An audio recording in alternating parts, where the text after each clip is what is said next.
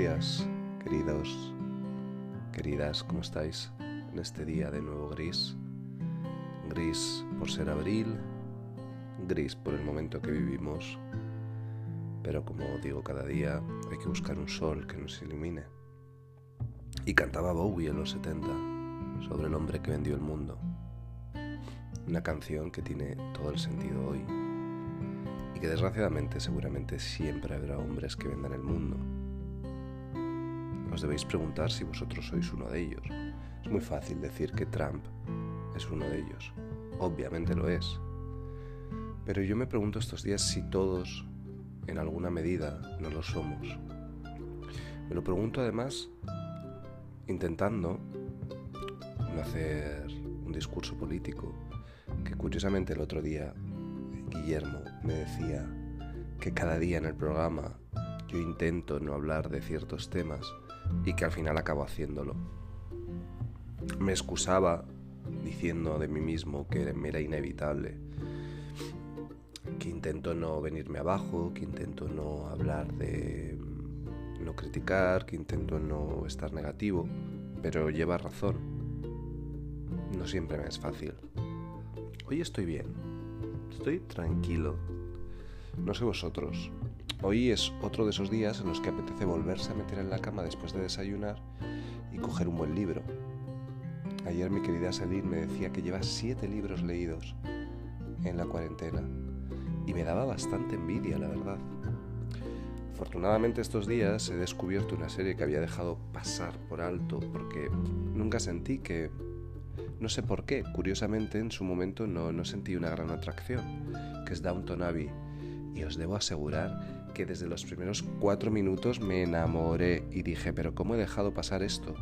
Quizás el contexto actual ayuda mucho a querer evadirse y nada más mejor para evadirse que las historias de una gran casa en, la Inglaterra de principios del siglo XX, con todas las uh, microhistorias que sucedían entre siervos, criados y los dueños, duques y demás. Muy, muy interesante. Muy, muy, muy un regalo para la vista. Principalmente es un regalo para la vista. Lo que no es un regalo para la vista eh, es los cientos de guantes que estoy empezando a ver por las calles tiradas. Y entonces eh, pienso, ¿veis? ¿Veis cómo somos todos unos listos? ¿Veis cómo es súper fácil criticar cualquier medida de un gobierno que además tú has escogido? Y si no lo has escogido, has escogido la oposición. Y esa oposición tampoco está ayudando precisamente. Y de verdad, de nuevo, insisto, no es que haga apología de nada, ni, ni son igual nadie el santo de mi devoción, y mucho menos en el momento actual. Pero, ¿os imagináis tener que gestionar una crisis como la actual? Yo creo que no. Yo creo que la mayoría de los cuñadísimos que, se, que, en redes sociales son expertos en virus, eh, no solo no se lo pueden imaginar, sino que a la parte más pequeña que nos piden, son los primeros que no lo hacen. Entonces pienso, si tú no has sido capaz de quedarte en casa, si tú eres el primero que no toma medidas, si además eres de los que meten cizaña, probablemente vas a ser de los que encima tiran los guantes por el suelo. Lo siento que saque esas deducciones, pero es así. Y sinceramente, pienso, son las personas que seguramente no tienen su casa limpia, que no tienen su casa recogida, porque aunque suene muy New Age, aún no nos hemos dado cuenta que el mundo es nuestra casa. Y me da ganas de deciros, el mundo es nuestra casa, amigos, pero ¿de qué vais? ¿De, qué vais? O sea, es que no, no, nos damos cuenta que esto no hay marcha atrás, no nos damos cuenta que esto no es una broma, no nos damos cuenta que esto no es un ensayo. Perdonad eh, que me ponga así, pero es que ayer estaba tomando un vermut de la ventana. Fue maravilloso hablar con Ana y hablar con Celine de verdad súper bonito, ¿no? De repente hablas con gente que hace tiempo que no hablas y, y son nuevas formas de encuentro. Me decía Graciano, es que debemos empezar a aceptar que va a haber nuevas formas de vida. Y como muchos no lo quieren aceptar, se rebelan contra ello con violencia además, que eso es otra de las cosas que me preocupan la violencia que pueda venir, la violencia que pueda acarrear, porque como una parte de la sociedad es tan estúpida, y es así, pero todos somos diferentes y está muy bien y hay que aceptarlo, mucha gente va a empezar a sacar la violencia cuando les digan que no pueden ir a tal sitio, que no pueden ir a tal. ¿Y si le damos la vuelta a las cosas? ¿Y si nos vamos a poblar la España despoblada? ¿Y si en vez de, en vez de ah, enfadarnos porque ahora tendremos que hacer una cola más grande que la que había que hacer antes para subir a una terraza mm, sin sentido en el centro de Madrid, decides irte al campo el fin de semana? ¿De verdad no podemos aceptar los cambios? Pues no, mucha gente no puede aceptar los cambios. Y creo que ese es el futuro que nos espera. El futuro que nos espera hay que vivirlo hoy. Os lo digo cada día, no os pongáis en el mañana, no nos pongamos en lo peor. Obviar muchas noticias, se están haciendo estudios, pero ¿sabéis lo que os digo? Que ni los más entendidos saben lo que nos viene, porque si hubieran sabido eso, también hubieran podido predecir lo que estamos. Y sinceramente creo que nadie ha sabido predecir lo que estamos. Nadie, ningún experto. Y si lo han sabido hacer, se lo han callado muy bien. Y si son los gobiernos los que se lo han callado, me da igual. En todo caso, vamos a vivir el día a día. Y el mañana será un día de cambio. Pero ¿acaso no lo ha sido siempre? ¿Acaso no hemos vivido en una constante evolución? En muchos casos una involución. Pero vamos a aceptar que somos seres nómadas y que debemos adaptarnos y que como me decía, me decía ayer el ser humano es mucho más fuerte de lo que cree y ha superado muchas cosas. Vamos a creer en nosotros. Quizás yo, aunque, aunque mi discurso oculte o lleve una parte negativa por debajo, estoy más crédulo que nunca. Creo en el ser humano. Creo en vosotros. Fue el último capítulo, creo en vosotros, creo en Alicia. Y ahora mismo creo en mucha gente, creo en gente que está a kilómetros de aquí y que cada día me ilumina. Así que vamos a creer en vosotros, vamos a creer en nosotros.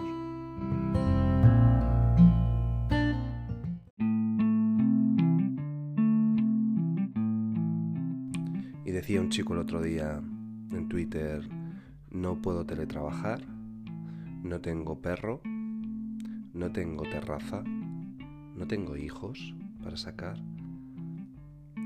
y vivo en una casa pequeña. Pero sobre todo, no quiero quejarme. Me impactó, me encantó, ¿no?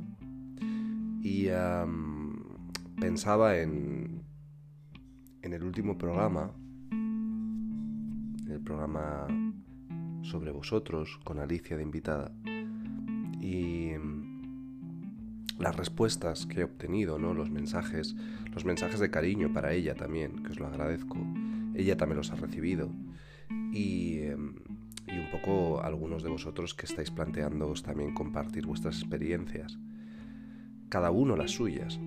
Es verdad que el testimonio de Alicia tenía una parte, yo creo, bastante emocional y impactante en la honestidad. Como yo dije, honestidad brutal. Eh, se lo agradecí a ella, se lo agradecí en su momento y lo vuelvo a hacer hoy. Porque gracias a testimonios así, gracias a testimonios que, que no pretenden eh, maquillar la realidad, yo creo que somos todos más conscientes de que mm, quizás no podemos quejarnos tanto y que quizás somos afortunados. Y como ese chico de Twitter pues que algunos tenéis perro para salir, otros tenéis terraza, otros tenéis jardín, otros tenéis niños con los que vais a poder salir y otros tenéis teletrabajo. Y que hay muchos otros que no tienen nada de eso. Y aún así son capaces de seguir avanzando.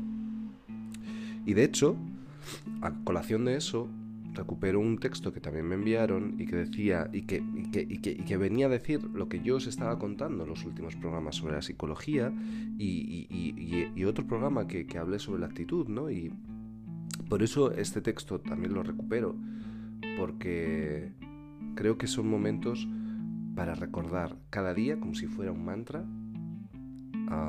ciertas cosas, ¿no?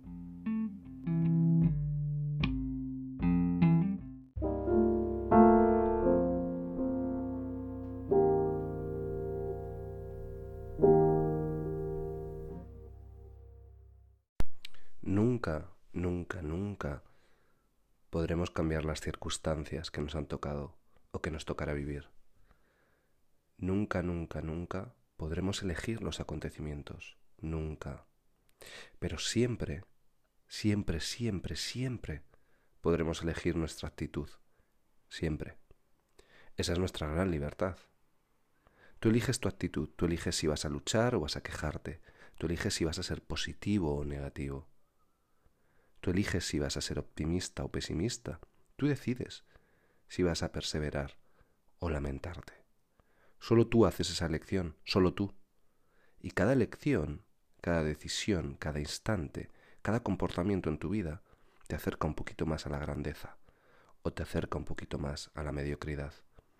Esa es tu decisión, esa es tu libertad.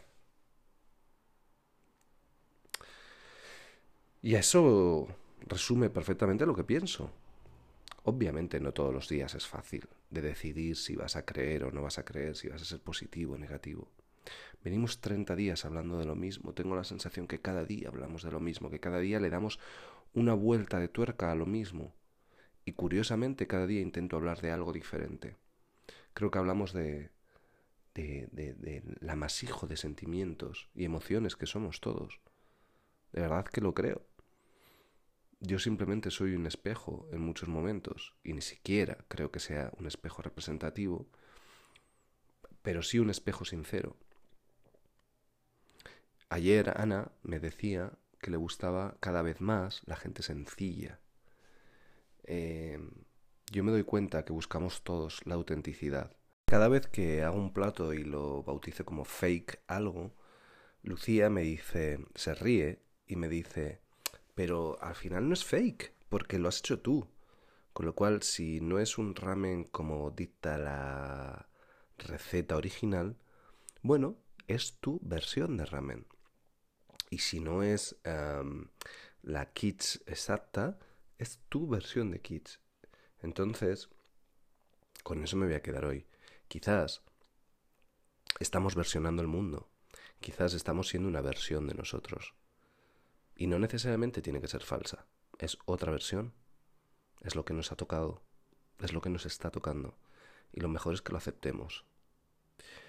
Os dejo por hoy en este día gris lluvioso y no puedo dejar de acordarme de esa mujer con ese pozo triste, pero tan emocionante. Os dejo con Bárbara. Hasta mañana.